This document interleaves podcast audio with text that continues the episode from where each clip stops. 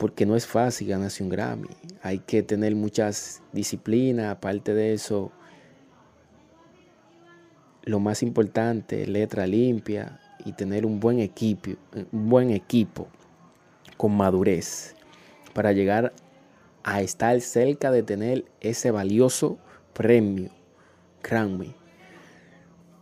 Pero para eso debe de haber un artista que represente a la República Dominicana con letra buena y con un buen manejo como hasta ahora lo está haciendo el alfa, el jefe. Pero debemos apoyarlo, tratar de que haya una fuerza.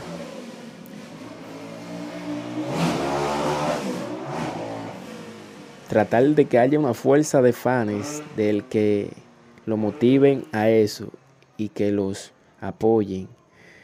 Y no aceptar que, que escriban letras sucias es uno de nuestros artistas que puede que puede